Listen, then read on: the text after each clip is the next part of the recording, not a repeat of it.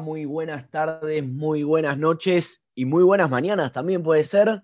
Nosotros somos Uber sin frenos. ¿Cómo les va? ¿Cómo va, gente? Bueno, ¿todo bien, Lucho? ¿Cómo, cómo va todo? Todo bien. Hoy va a ser un gran día. Hoy va a ser un gran día. Así que te voy a dar, pero un indicio de lo que va a pasar hoy. Solo un indicio, así, un, poquitito de lo que va a pasar ahora en un ratito nada más.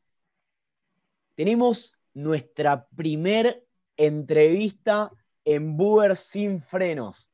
Él es un capo, vino de onda, conseguimos el contacto mediante la producción y es un crack. La verdad, no se pueden perder esta entrevista porque él es, es simple, es, es una persona muy buena y muy, pero muy humilde.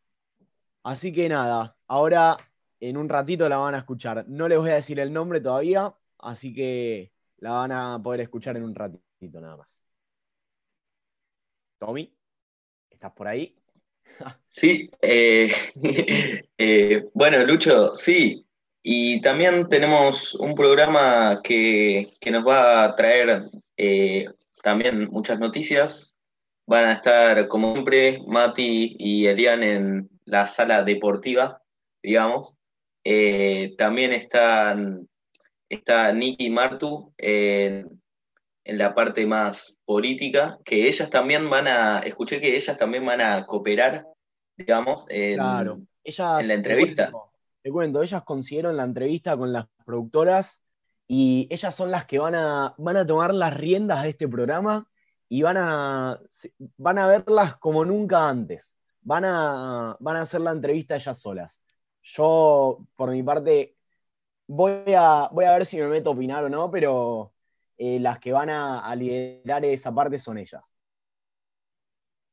Bueno, y, y también lo tenemos a Echu, como siempre, Sí, que hoy, siempre, siempre estaba para sacarnos una sonrisa. hoy Hecho igual no va a tener un, o sea, su, como su sección como siempre lo tuvimos, pero siempre presente Chulín, que nos va a estar acompañando más por el final del programa, opinando, opinando ahí sobre cómo, cómo fue el programa. Pero bueno, ahora vamos a dar pie a nuestro invitado. Ahora le vamos a dar la bienvenida a Facundo Santo Remedio. Ahí se va acercando con su look particular. Nuestro, tiene el placer de ser nuestro primer entrevistado. Facu, ¿todo bien? ¿Qué ¿Todo tal? tranquilo? ¿Cómo andan? ¿Todo bien? Todo bien, por suerte. Acá Me estábamos alegro. diciendo, el placer de ser nuestro primer entrevistado. ¿Cómo, Qué cómo nervios, me pone un poco nervioso ser el primero. Espero estar a la altura de sus expectativas, que no sé cuáles son tampoco. Perfecto. Bien, para la gente que no sabe, le vamos diciendo, Facu fue el ganador del reality show de Telefe en 2017 llamado Despedida de Solteros. Este consistía en que una pareja, o sea, se separaba en distintas casas durante 100 días y tenían que, o sea, no se podían ver durante 100 días.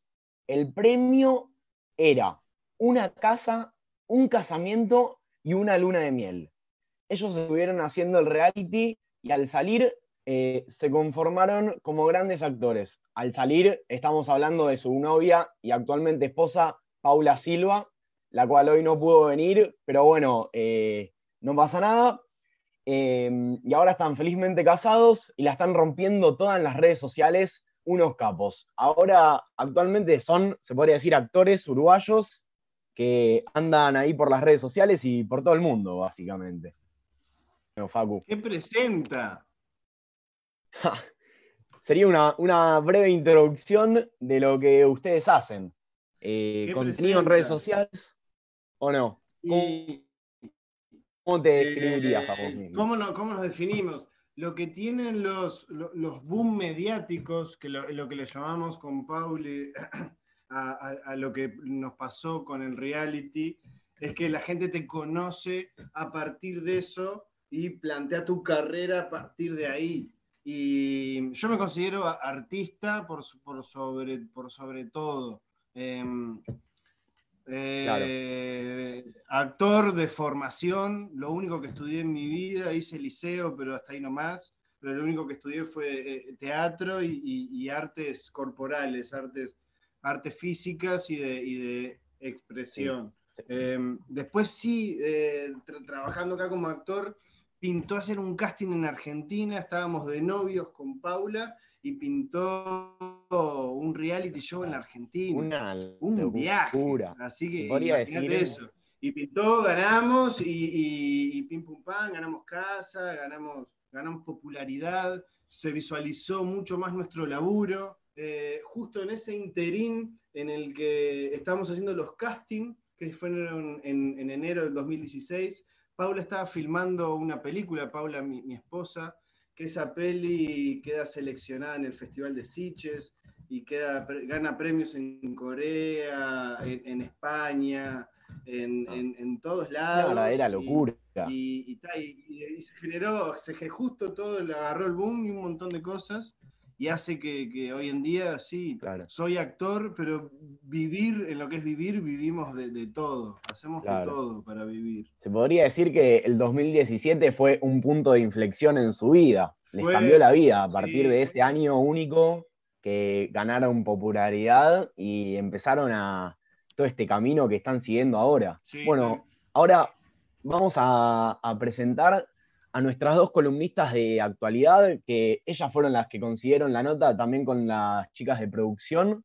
Entonces le damos la bienvenida a Niki y a Martu. ¿Cómo les va? Hola Lucho, hola Facu, a todos Hola Niki. ¿Qué onda? ¿Cómo andan? ¿Todo bien? Bien, ¿vos? Hola a todos, ¿cómo están? ¿Cómo andan? Ahora nos van a presentar un juego, ¿no? Sí, bueno. Ahora vamos a jugar un juego, les decimos por ahí si no lo conocen y también a Facu. Vamos a jugar aquí es más probable A, pero le vamos a dar una vuelta de tuerca más. Es decir, ¿qué va a pasar? Nosotros vamos a plantear distintas situaciones y ahí vamos a plantear, por ejemplo, ¿quién es más probable a, no sé, eh, sacarse un 10 en una clase? ¿Entendés? Entonces decimos, bueno, yo soy más probable a esto porque esto, esto es lo otro. Entonces los tres, o Lucho también si quiere participar, vamos a decir, bueno, para nosotros en general, después de lo que todos dijimos, es más probable que eh, se saque un 10 esta persona. Bueno, entonces, vamos con la primera situación, con lo primero que vamos a plantear. ¿Qué es más probable que sobreviva a un ataque zombie? Empiezo yo. Dale. Dale. Yo creo que soy probable a sobrevivir a un ataque zombie porque creo que me buscaría a otras personas y con ellas como que iría corriendo y viendo por dónde voy. Si bien no soy mucho del deporte ni esas cosas, la verdad quizás me, matarían bastante pronto, no sobreviviría mucho. No, pero ya está. así, te vendiste diciendo no sobreviviría mucho. Bueno, yo me tengo mucha fe para sobrevivir a un apocalipsis zombies. Primero por un montón de cosas. Eh, uno, compartí una charla y tengo una foto en Instagram con Norman Reedus, el, protagonista de The Walking Dead, donde le pude preguntar en persona, y están los videos para, verificarlo, que me tire 10 consejos para sobrevivir un apocalipsis zombies. Me lo dijo, me lo dijo en inglés, yo todavía no, no, no, lo entendí porque no entiendo mucho. Otra, tire otra más. Em, yo jugué en PlayStation 1 y PlayStation 2 y PlayStation 3 a Resident Evil 1, 2, 3, 4, 5, 6, 7. Y los terminé todos, sin trucos. Un experto muy bien. en conocimiento zombie. Nada, perdón por, por saber tanto. Yo, en mi opinión, diría que me consumirían los nervios de solo pensar que estoy en un apocalipsis zombie, pero paro, pararía la pelota un poquitito y con un poco la mente fría y analizando la situación, me parece que pensaría que en una situación de esas capas podría llegar a sobrevivir. O sea, me tengo poca fe, pero la fe sigue sería como un 6 en una prueba.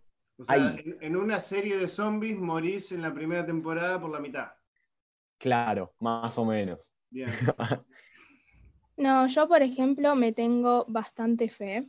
Opa. Eh, no soy muy buena para esas cosas. Yo me acuerdo que empecé esta serie de The Walking Dead y bueno, hace, una- hace unos años fue igual, pero nada, no la pude terminar porque ya me daba un poco de miedo. Eh, pero fuera de eso me puedo arreglar con bastantes cosas, tipo, eh, me doy como, ¿cómo se dice? Tipo manía, mania, eh, para hacer, em, para arreglar cosas o si no como mi comida favorita o, o algo que no me guste, no pasa nada. O sea, supongo que en esas situaciones algo sirve, así que un poco podría sobrevivir.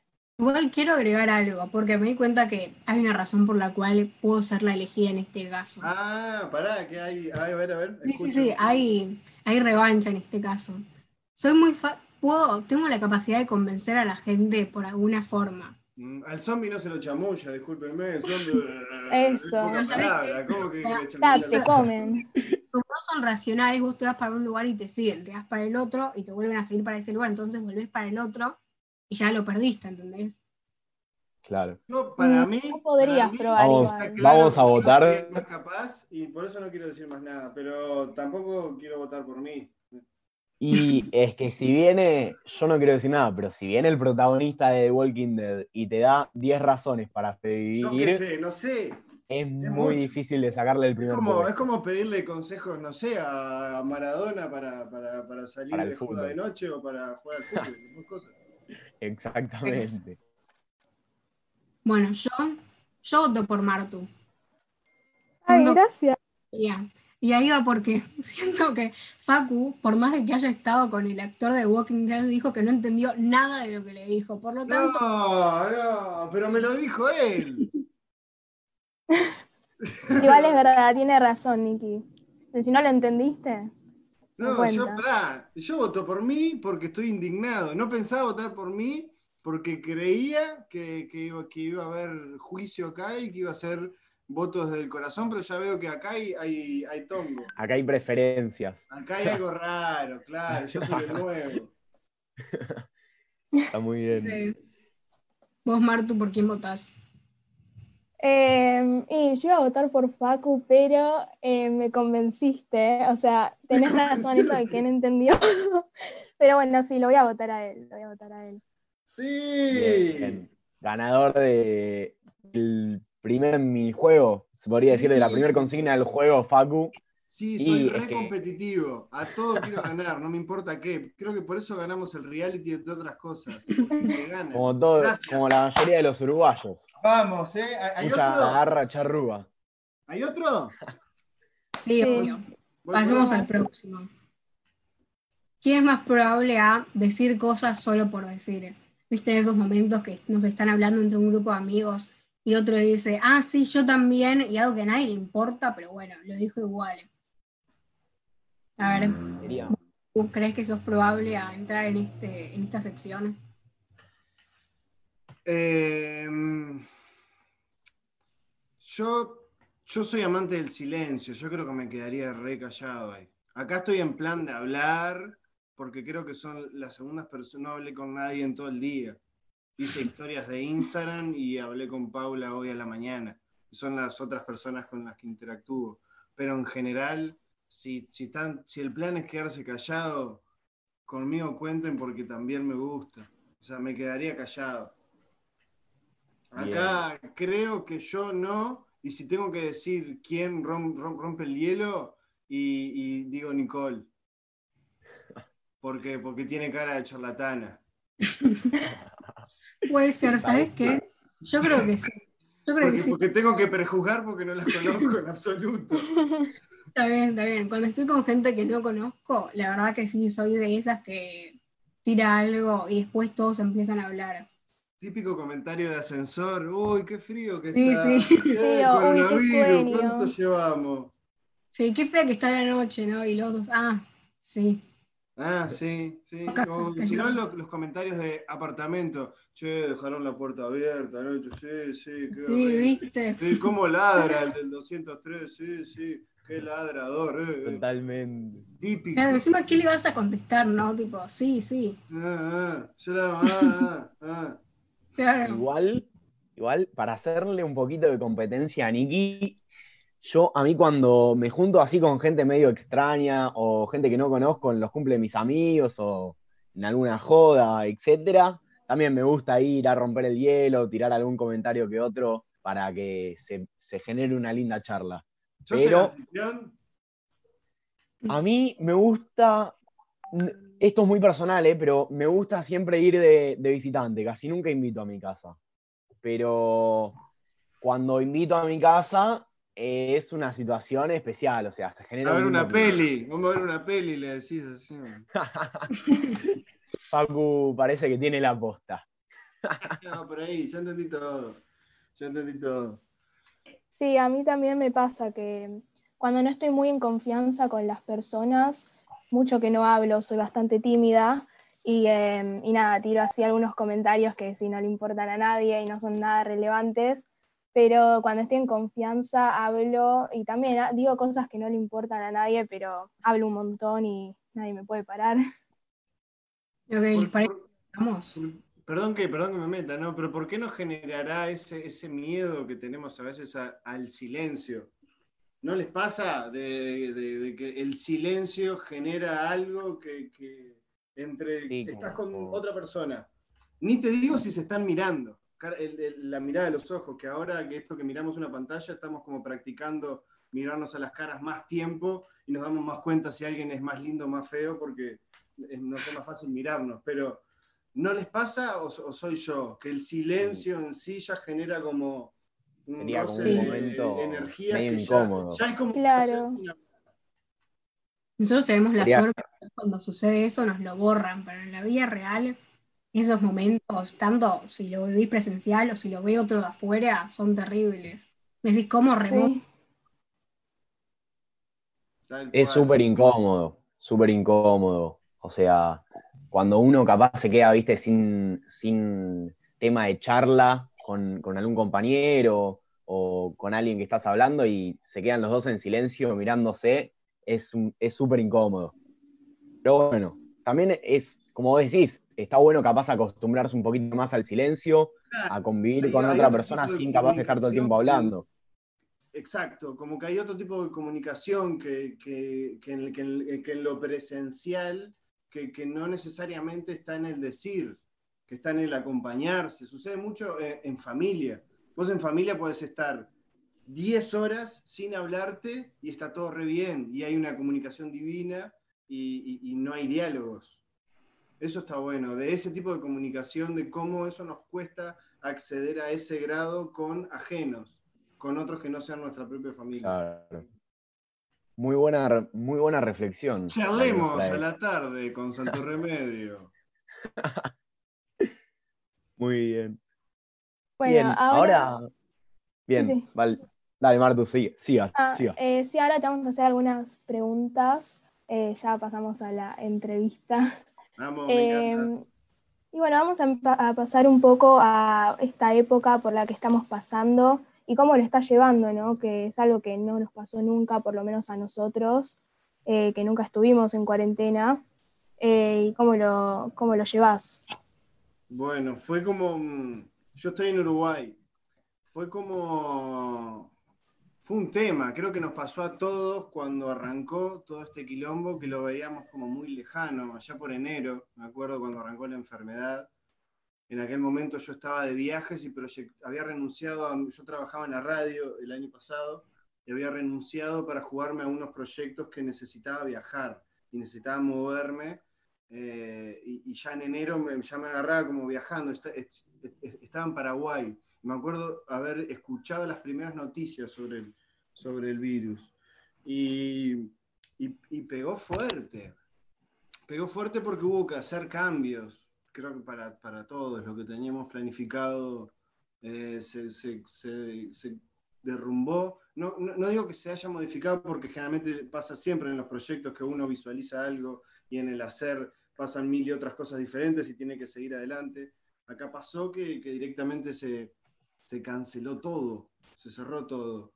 Y no me tocó vivir de repente la experiencia y la forma en la cual lo están transitando ahí, que es una, es una forma más, más aislada, más, más estricta, más, más de separación.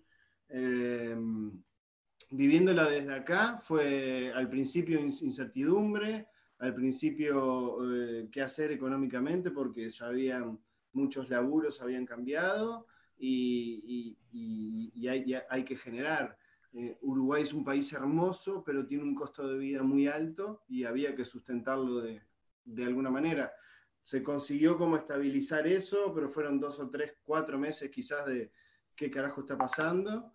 Y, ahora de, tratar de, ver qué pasa, que ni el mundo sabe qué está pasando, y, llevarlo. Creo que, le, encontramos una estabilidad en, esta marea de, incertidumbre junto con Pauli para hoy en día estar bien, decir, hey, estamos bien, dormimos bien, nos despertamos, tenemos como proyectos, hay cosas que se están haciendo, hay cosas visualizadas más adelante, eh, pero fue como unas bofeteaditas de al ego y a, y, a, la visión y a lo estructurado bastante importantes. Claro, ¿y sentís que las redes sociales los, los ayudaron a poder pasar esta, esta época? Sin duda, en lo, fue un tanto estresante en un principio. Espérame que voy a, voy a acomodar un poco la luz, que me está, parece que tengo a Jesús acá que me está con su linterna, pero nada que ver. Dale. Tranqui, Pacu. Bueno, esto es radio en vivo, así que puede pasar. un toque, le, bajé un toque nomás. ¿Cómo era la pregunta, eh, Martina? Por favor, em, repetime. No, si sintieron que las redes sociales eh, los ayudaron a ambos eh, a poder sobrepasar esto. Sí, particularmente a nosotros ser personas que de repente vivían, vivimos de eso, eh, eh, gran parte de nuestros ingresos se basan en estrategias para redes sociales, en contenido directo, contenido indirecto. Fue un tanto estresante ese primer momento porque hubo como un exceso de contenidos. Un montón de personas que no estaban haciendo contenido empezaron a hacer y hubo como un exceso de vivos. Nos pasó a todos. Agarramos el Instagram, el TikTok. Yo no soy de TikTok, pero agarrabas eh, TikTok, Instagram, todos en vivo, mucha cantidad de, contenido. Hubo mucho público nuevo de redes sociales que hizo que los algoritmos y, que el tipo de contenido que se estaba visualizando haya cambiado. Entonces creo que las, las redes en sí perdieron bastante calidad y perdieron sentido. Perdieron, fue como un tema de general, todo el mundo quería hacer, todo el mundo quería like, necesitaba cariño, cariño, necesito que me escuchen, que me aprueben, que me escuchen, que me aprueben. Y, eso generó como un ruido en, lo personal que me, que me, angustió bastante. Fue, tuve como una pequeña pequeñas angustias. Después ya te digo, fue como, bueno, ya está, es volver, desarmar, reconstruir y, y ordenar. Y las mm. redes han sido siempre una herramienta favorable en nuestro caso, en lo personal, sin lugar a dudas. Sí, creo que nos pasa a todos que sin, las redes no podríamos eh, en muchos momentos pasar la cuarentena. Charlar vos y yo hoy, ahora. Claro.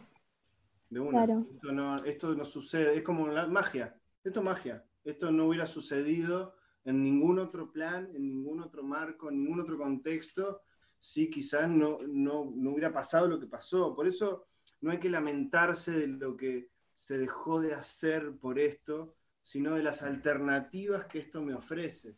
Porque también pasó eso, hubo mucha angustia a nivel personal, laboral y creativa de qué hacer, y después que se rompió esa angustia, surgieron millones de oportunidades, y hoy en día a través del streaming hay muchísimo contenido y muchísima cosa para hacer que por suerte está, está bueno, se está explorando y se están viendo cosas que, están teniendo como éxito para, sentirse eh, a gusto con, seguir proyectándolo.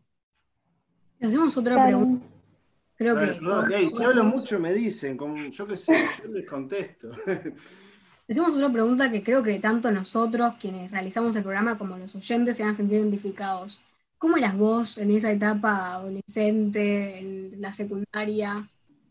¿Cómo era yo? Eh, bueno, pasé, pasé por varios, acá le llamamos liceos. Eh, siempre fui, era, como, siempre me gustó como el rock y tenía como mi, en, ese, en aquel momento como que nos, eh, creo que toda la vida, en, la adolescencia uno ya se empezaba como a identificar y tenía como sus subgrupos. Y a mí siempre, era, tenía mis buenas notas porque me, me iba bien en lo que es rendimiento, pero siempre me juntaba como con los que se portaban mal, porque sentía como, como, como no sé, como más escucha quizá con ellos, o, tenía como un desahogo que no tenían en, mi casa.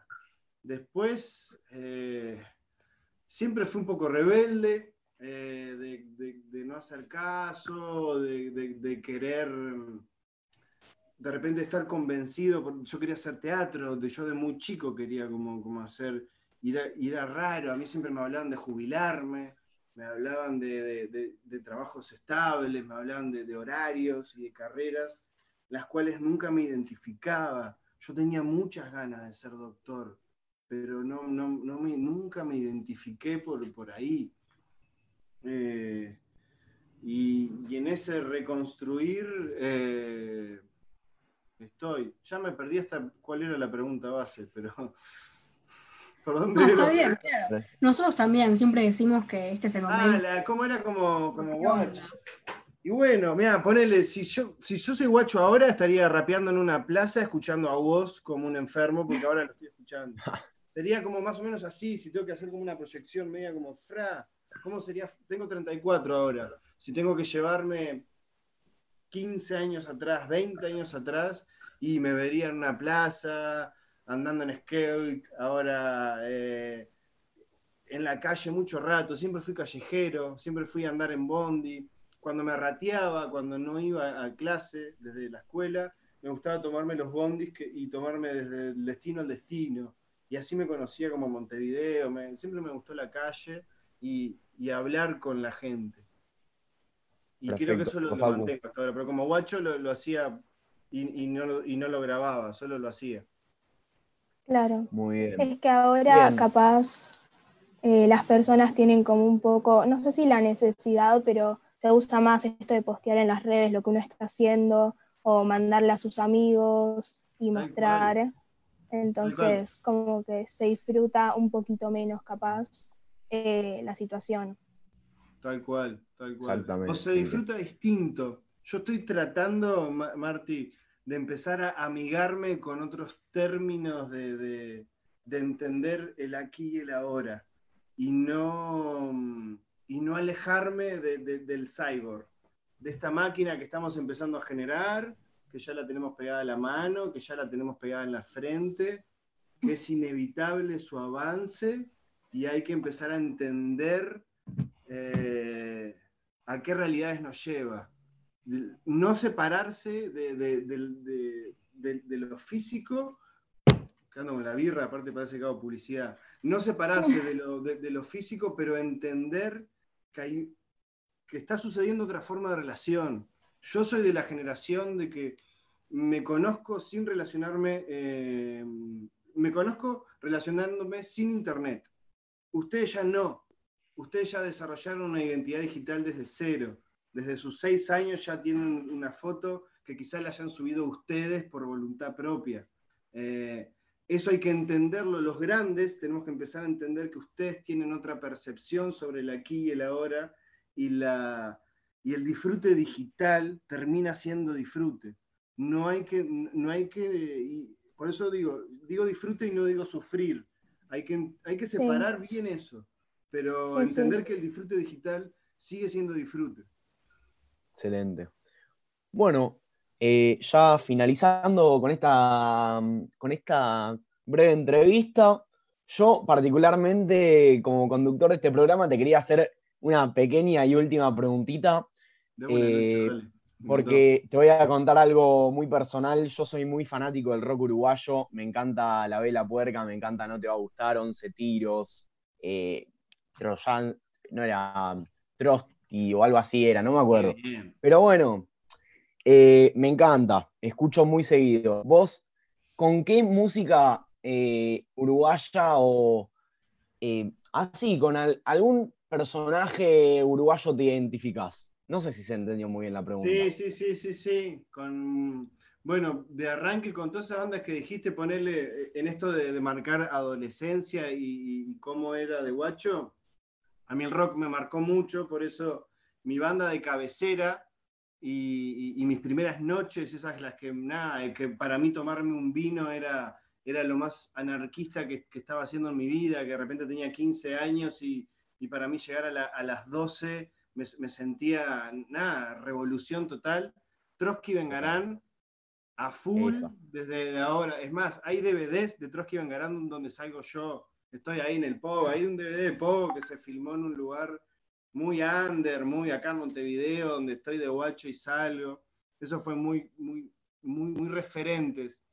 Me es muy difícil identificarme con uno en el pasar de, de, toda mi vida, porque ya te digo, Trotsky me, me, me hacía muy, muy lo que era yo a los 15, pero me entiendo hoy Facundo a los 34, que de repente ya quizá Trotsky no sea el que más lo represente.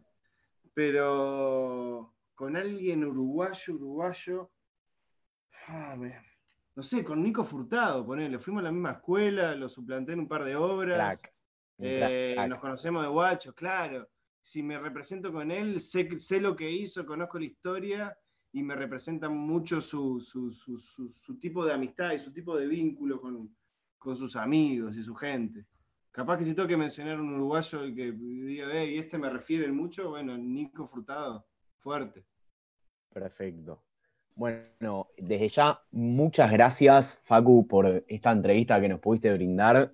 Eh, nada, muy rica tu historia, cómo surgiste a partir de ese 2017, que fue como decíamos hace un ratito, ese punto de inflexión en tu vida y en la de tu esposa.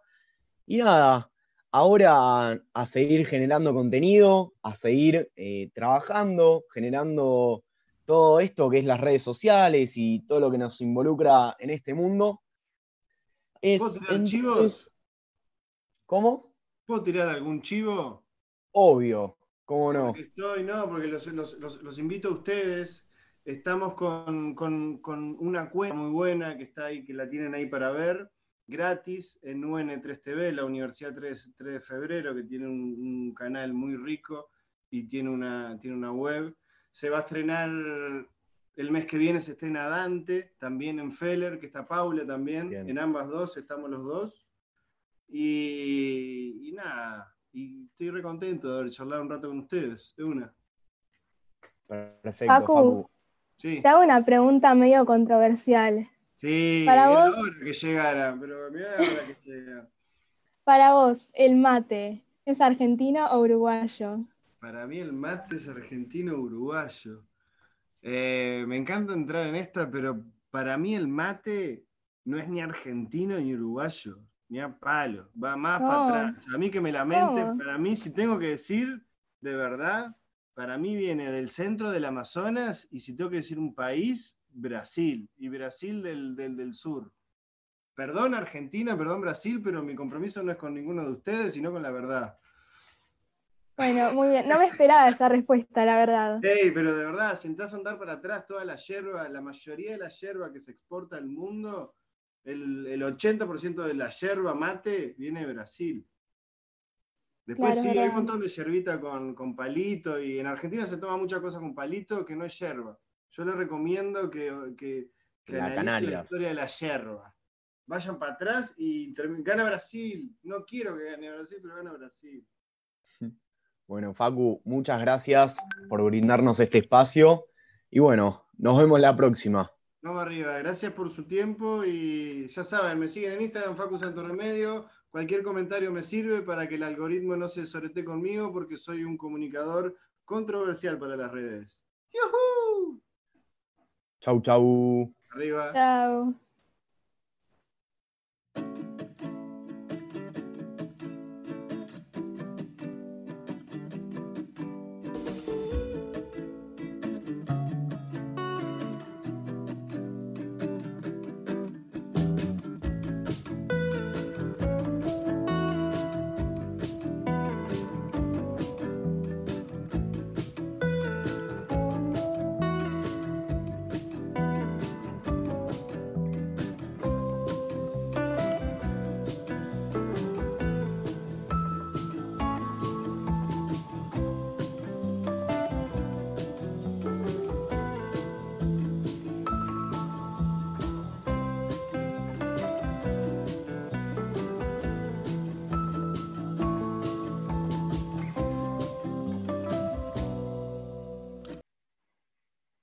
Bueno, ya estamos de vuelta. Gracias, Facu, de verdad, por esta gran oportunidad que nos pudiste dar. Y bueno, ya podríamos pasar a la parte más deportiva, eh, los cuales estarían Mati y Elian. Eh, pero, Mati, podríamos empezar. ¿Cómo, cómo estás? Hola, Tommy. Es, es un gusto estar acá con todos ustedes. Por acá en casa, muy bien. Y hoy les vengo a hablar de un tema que está muy de moda en estos últimos días, que es el tema del Peque Schwarzman. El Peque que sorprendió a todos en el, ATP, Masters 1000 de Roma, en donde salió segundo por detrás de Djokovic. fue su mejor actuación en toda su historia. Y es, fue su primera final en un Masters 1000 compartiendo el puesto con otros argentinos que obtuvieron incluso más finales e incluso más Masters 1000, como por ejemplo Coria que llegó a seis finales o Del Potro que llegó a cuatro. Diego llegó a, ahora está en el puesto número 13 del ranking mundial, superando al canadiense Denis, Denis es a quien venció en semifinales. Además, lo sorprendente de esta, de esta trayectoria, de este camino que tuvo que hacer Schwartzman, es que venció ni más ni menos que al mismísimo Rafa Nadal, varias veces número uno del mundo y que es, para mi gusto, el rey del polvo de ladrillo. Lo que el, el ingreso económico que le que le va a llegar al argentino va a ser de aproximadamente 150 mil euros, que sería, sería un premio relativamente bajo en cuanto a dinero debido a la crisis económica que generó el coronavirus. Sin embargo, a pesar de haber, de haber ganado 150 mil euros por haber salido segundo, el Estado argentino le va a sacar un 35% de todo ese dinero en concepto de retenciones, o sea, la plata del premio que se lleva el Estado. O sea, le va a cobrar más o menos 52.500 dólares, o sea, unos 3,9 millones de pesos aproximadamente. Mientras tanto, Djokovic obtuvo 484.950 euros. Ah, no. Djokovic el año pasado, cuando perdió la final del Masters de Roma, obtuvo unos 484.950 euros. Y en esta ocasión va a percibir un poco más de 200.000. Recordemos el caso también del, el caso también de Tiago, de Lab, alias King, que fue un, es un jugador de videojuegos, especialmente de Fortnite, que ganó alrededor de un millón de, dólares por haber salido entre los primeros puestos del campeonato en Estados Unidos. Y el Estado, el estado argentino le terminó sacando aproximadamente el 35% de todo ese premio. Excelente, Mati, la información que nos trajiste. Bueno, Eli, ¿cómo te va? ¿Todo bien? ¿Cómo va, Lucho, Tommy? Eh, un honor estar acá y saludos a los queridos oyentes. Eh, con esto vengo a traerles, en base a los últimos partidos de Copa Libertadores, en la, en, fechas, en la fecha 3, y básicamente se notó, se notó que no hubo rodaje o no se notó. A mi entender, yo te lo resumo con una frase. El fútbol es como andar en bicicleta. Uno nunca se olvida. Esto es una frase que me dijo un amigo a quien le mando un saludo. Y los jugadores se demostraron en cada partido que no se olvidaron de jugar al fútbol, no se olvidaron de amagar, pero lo que sí, en los partidos a cada equipo le pasó factura el poco entrenamiento que tuvieron, el poco la poca, la poca resistencia física que tuvieron. En el caso de Racing, en el primer tiempo jugó bastante bien, te tendría que haberlo ganado como jugó en el primer tiempo, y en el, en el segundo tiempo tuvo la expulsión de Solari y el penal temprano de Nacional, y ahí fue lo que le pasó factura, entre el cansancio y eso, el anímico que lo tira abajo, lo terminó perdiendo por, eso, por un par de motivos y entre esos son esos principales. Después Boca en todas las líneas fue sólido, no necesitó en un momento no necesitó en un momento de por qué preocuparse. River, yo ahí, te, ahí te, te lo puedo decir, de la falta de entrenamiento en base a los arqueros. Armani se lo notó un poco inseguro a la, hora de buscar los centros y etcétera. Y esto se debe a que los últimos entrenamientos Gallardo probó un 10 contra 10, es decir, porque no se podía, no se podía incluir a los arqueros. Y ahí se debe, la, se debe a por qué Armani está inseguro. Y, y les pregunto a todos ustedes, ¿ven posible que los equipos argentinos sean candidatos a ganar el título? Eli, muy bien lo que nos trajiste. Eh, en especial el tema de los arqueros, se lo, se lo notó bastante, por lo menos yo que vi cuatro de los cinco partidos de los equipos argentinos, estaban ahí medio dudosos en algunas situaciones que antes nos parecían medio normales. Pero bueno, con la pregunta que nos traes, si puedo llegar a ver un candidato argentino, para mí la respuesta es sí, obviamente. Eh, ya que River fue a jugar a San Pablo y se le jugó y se le plantó de igual a igual, ya que Boca fue a jugar a Paraguay y también se le plantó y se impuso muy bien y con, mucha autoridad, defensa ganó su partido. Eh, para mí hay, va, a haber, va a haber bastante de qué hablar eh, de los equipos argentinos en esta Copa Libertadores. Y además, una cosa te sumo, Lucho, que hoy en día el fútbol Sí. Te sumo una cosa, Lucho, eh, que hoy en día el fútbol es, trae sorpresas en todo momento. El último campeón de Libertadores, que es Flamengo, perdió 5-0 contra Independiente del Valle, de visitante. O sea, puede pasar de todo. Exactamente. Bueno, Eli, muchas gracias por la información, Mati. Eh, bueno, ya llegando más para el final de este programa, invitamos a Echu para que también nos traiga eh, ya que hoy no pudo traer su columna por esta entrevista muy especial que tuvimos, eh, ya que fue la primera. Eh, tuvimos que ir acortando un par de cosas, pero bueno, no lo queríamos dejar de, invitar. A Echu, ¿cómo te va? ¿Cómo estás, Luchi? ¿Todo bien? sí, a mí el programa de hoy me encantó, la verdad, con una entrevista de la hostia. Muy, muy humilde, Facu, la verdad, un genio gracias por, venir.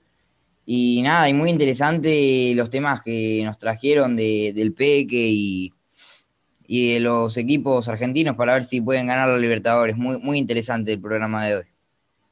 Así es. ¿Viste el partido del Peque? Yo me lo viví contra nada, ¿no? La verdad que los primeros tres, los primeros tres games creo que se dicen, tipo.